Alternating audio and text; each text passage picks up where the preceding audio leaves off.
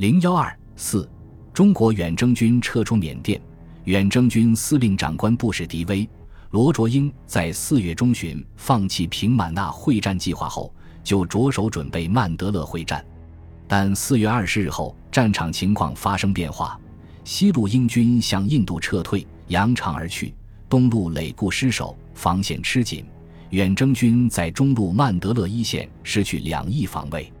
在此情况下，远在重庆的蒋介石改变原先为政治上之理由保卫曼德勒的作战构想，于四月二十四日电令史迪威、罗卓英：一、国军今后在缅甸之作战指导，应以不离开缅境，而不与敌主力决战为原则。依此原则，以机动作战，极力阻止并迟滞敌之发展，有以对唐吉、罗列姆北进之敌，需极力拒止其继续前进。二。新二十八师主力可速运腊戍与罗列姆方面，当先以保守腊戍为主，并尽可能求该方面之敌而击灭之。三、第五军在平满那方面，应以逐次迟滞敌之前进为目的，实行持久抵抗，但亦不可过久焦灼于一地战斗，致招过甚之损失。四、为应将来状况之演进，第六军应准备以景东车佛方面。第五及第六十六两军主力以密支那与巴莫方面为后方补给联络线。这一命令的要点是：远征军坚持在缅甸持久抵抗，为此应以守住腊戍为当务之急。同时，也对一旦战局不利、腊戍失守，各军转移区域做了规定。但史迪威和罗卓英并不愿放弃准备中的曼德勒会战，二十七日下达了会战命令。此时，东路日军第五十六师团在攻克雷列姆后，一路北进，先后占领满里、西堡，于二十八日抵达腊戍城下。腊戍虽为远征军连接国内的战略要地，但守军只有刚从国内到达的第六十六军军直属部队和所属新二十八师一部，布防仓促。二十九日拂晓，日军在三十余辆装甲车和十余架飞机的掩护下，向腊戍发起攻击。守军英勇抵抗至正午，新二十八师两个营、军工兵营及新三十八师留守腊戍机场的一个营伤亡殆尽。第六十六军特务营、搜索营等继续与敌激战，终难抵挡日军装甲车冲击，腊戍失守，远征军归国之路被切断。日军占领腊戍后，立即潜一步南下，企图在曼德勒地区对远征军形成合围之势。在此情况下，史迪威、罗卓英只得下令放弃曼德勒会战，各部分头转移。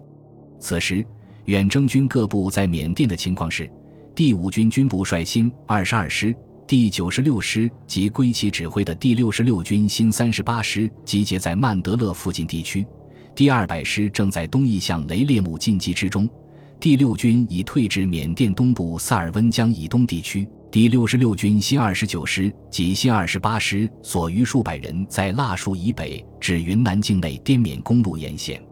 四月三十日，远征军开始全线后撤。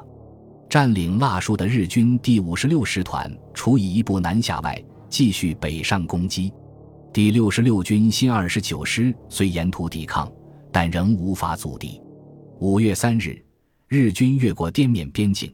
攻占边境重镇畹町，第六十六军兵败后，建制被打乱，沿滇缅公路溃退。日军则乘势急速北进，连克芒市、龙陵，于五日推进至怒江汇通桥西侧。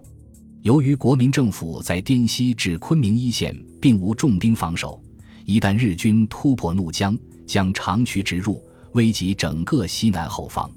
先期退入云南的军委会参谋团遂下令炸毁汇通桥，阻敌于怒江西岸。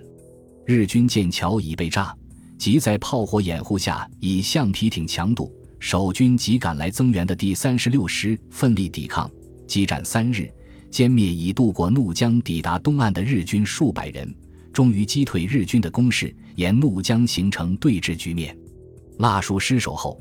远征军司令长官部于四月三十日给在曼德勒附近地区集结的第五军下达向缅北撤退命令。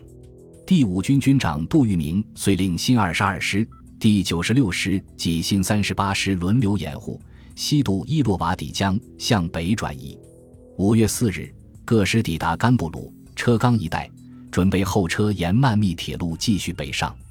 但远征军司令长官部因铁路发生撞车，运输停止，并担忧日军占领畹町后直插缅北，先远征军占领巴莫、密支那，故于六日电令第五军放弃向缅北转移的计划，改为西进就近向印度境内撤退。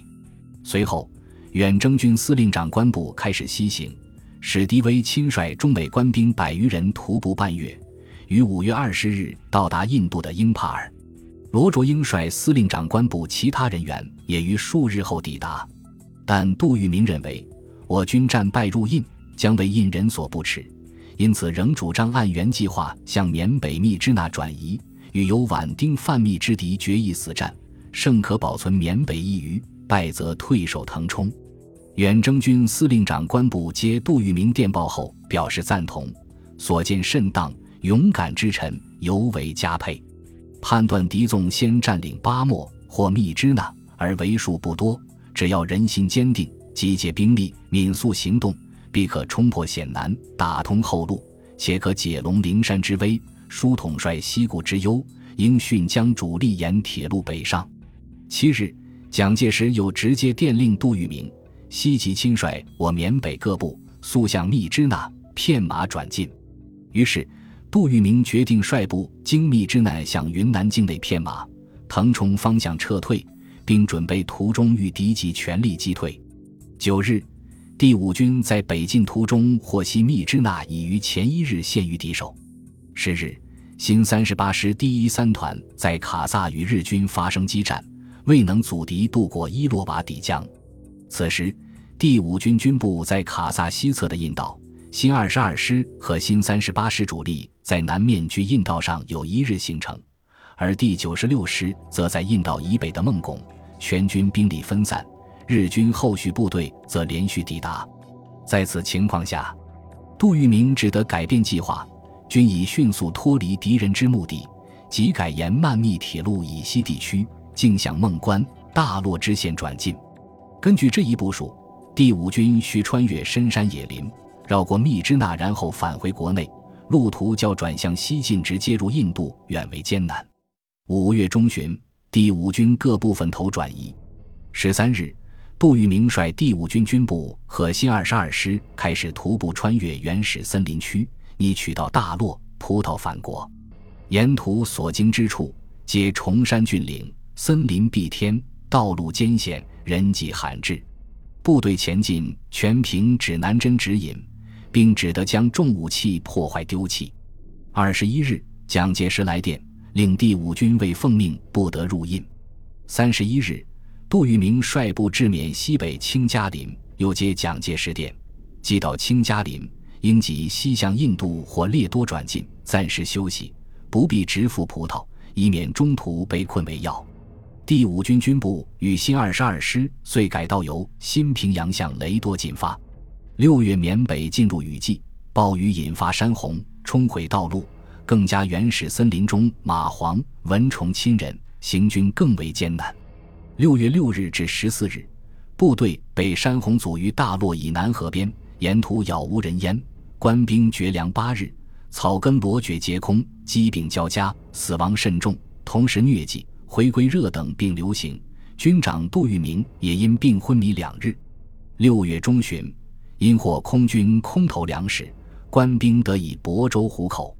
至七月二十五日，第五军军部和新二十二师历时两个半月，行程四百八十公里，终于到达印度雷多。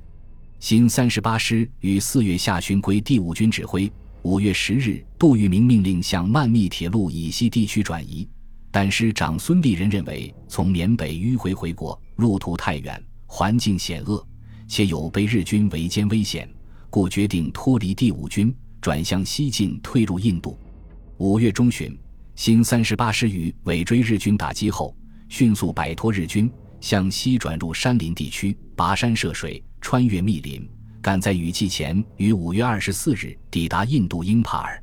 沿途虽历经艰辛，但因路途稍短，未遇暴雨，且组织良好，未遭重大损失。第九十六师于五月十日抵达孟拱，原计划攻占密支那，但当日接杜聿明令放弃攻占密支那，向孟关转进。十八日，第九十六师抵达孟关，随后向葡萄前进。进军途中辗转于野人山中，给养全无，毒蛇、蚂蟥侵袭，又逢连日淫雨，兵员损失严重。六月下旬，部队获空投支援。三十日。副师长胡一斌率部经葡萄以南的买通时，遭敌伏击，督战时阵亡。八月初，第九十六师翻越高黎贡山，进入云南境内，然后渡过怒江、澜沧江，于八月下旬抵达滇西的剑川。第二百师于四月二十六日放弃东支，向雷列姆进击。三十日接杜聿明令，经蘑菇向卡萨附近集结，归还第五军建制，旋因密支那备战。第五军分头向缅北撤退，师长戴安澜决定向北撤回国内。五月十八日，第二百师在穿越西堡至蘑菇间公路时遭日军伏击，戴安澜率部与敌激战，不幸身负重伤。第五九九团团长柳树人、第六百团副团长刘杰英勇牺牲。二十六日，戴安澜因伤重不治，壮烈殉国。第二百师在副师长高继仁率领下继续北进，六月十七日到达云南腾冲县境内，二十五日全师抵达保山县。本集播放完毕，感谢您的收听，喜欢请订阅加关注，主页有更多精彩内容。